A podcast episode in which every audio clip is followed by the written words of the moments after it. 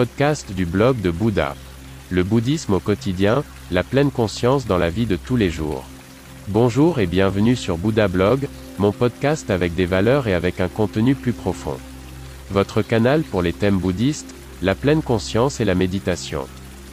Je m'appelle René et je suis très heureux que vous soyez là. Pendant de nombreuses années, j'ai vécu dans un temple en Chine, j'ai été ordonné moine, j'ai étudié les arts martiaux et la philosophie du prince indien.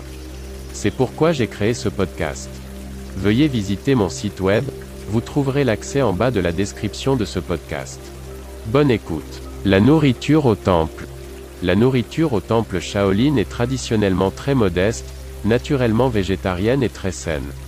Le plat principal, accompagnement de satiété, est le riz, complété par du tofu et des légumes, des fruits et des baies. Bouddha et ses disciples étaient des moines mendiants, la nourriture provenait, principalement, des aumônes qu'il faisait avec ses disciples, le plus souvent le matin. Ceux qui passent leurs vacances en Asie du Sud-Est peuvent encore aujourd'hui observer les moines dans leur rituel quotidien. La mendicité de nourriture est censée rendre les moines plus satisfaits, car ils doivent se contenter de ce qui leur est donné, sans faire de souhaits concernant leur nourriture. En donnant de la nourriture, les donateurs acquièrent un bon karma, ce qui était d'ailleurs déjà le cas en Inde bien avant la vie de Bouddha, une règle qui a visiblement été adoptée. En compensation, la communauté dépendait et dépend toujours formellement de l'interaction entre les moines et les laïcs, des mariages aux funérailles, tout se passe dans les temples en Asie. Le thème de la discipline, et aussi de l'ascétisme est un fil rouge dans la vie de Bouddha. Selon sa philosophie, aucun moine ne doit posséder plus, même en nourriture, que ce dont il a besoin aujourd'hui. Bon, cette règle est tout à fait possible dans un pays chaud, en Europe, il faut faire des réserves intelligentes pour les hivers rudes. Dans les temples bouddhistes d'aujourd'hui, on veille strictement à l'alimentation, le sujet est important dans le bouddhisme, la nourriture est considérée comme le moyen le plus important pour maintenir un corps sain, la gourmandise et la gloutonnerie sont, selon les règles du grand maître, une cause possible de la souffrance des hommes. Si l'on regarde aujourd'hui dans la rue, c'est justement cet aspect de la philosophie du prince indien qui prend de plus en plus de poids. La vision du monde de Bouddha permet aux pratiquants de limiter leur vie au strict nécessaire, y compris et surtout en ce qui concerne la nourriture. Bouddha ne prenait généralement qu'un seul repas par jour, ce qui correspond au jeûne intermittent actuel. Le but était d'éviter que le corps ne soit distrait de la méditation et du processus d'éveil, illumination, par des activités inutiles. Dans la plupart des temples bouddhistes du monde, il n'y a qu'un ou deux repas par jour, qui se terminent généralement aux alentours de midi.